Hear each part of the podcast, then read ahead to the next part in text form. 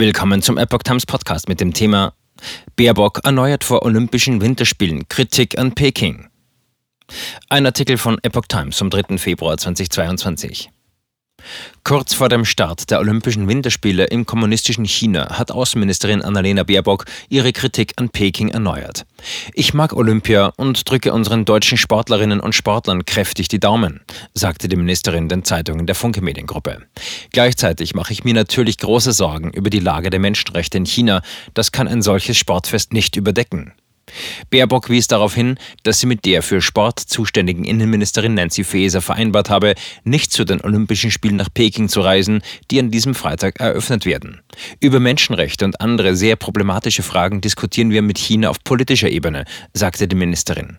Sportlerinnen und Sportler, die sich jahrelang auf die Olympischen Spiele vorbereitet haben, dürfen das aber nicht ausbaden müssen. Prinzipiell sollten sportliche Großereignisse wie Olympische Spiele oder Fußball-Weltmeisterschaften an die Einhaltung zentraler Kriterien wie Pressefreiheit, Menschenrechte und Arbeitsbedingungen geknüpft werden, forderte sie. Man kann große Sportfeste nur wirklich feiern, wenn andere Menschen dafür nicht mit ihrem Leben bezahlen müssen, erklärte Bierbock. Die Fußball-Weltmeisterschaft im Golfstaat Katar im November und Dezember sei ein Beispiel dafür, dass Druck über die Medien etwas bewirken könne. Im Zusammenhang mit Katar und den zahlreichen Berichten über die schlimmen Bedingungen auf den Baustellen für die Fußballstadien sieht man aber auch, dass internationale Aufmerksamkeit durchaus auch hilfreich sein und Dinge zum Besseren verändern kann. Die Olympischen Winterspiele in Peking beginnen am Freitag und dauern bis zum 20. Februar. Die USA und andere westliche Länder wie Großbritannien, Kanada, Australien und Dänemark haben einen diplomatischen Boykott des Sportereignisses angekündigt. Die Bundesregierung weigert sich, ihre Abwesenheit als Boykott zu bezeichnen.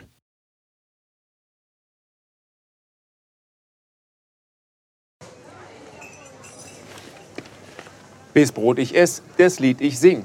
In Zeiten von Twitter und Facebook hat diese Redewendung aus der Zeit der Minnesänger neu an Bedeutung gewonnen.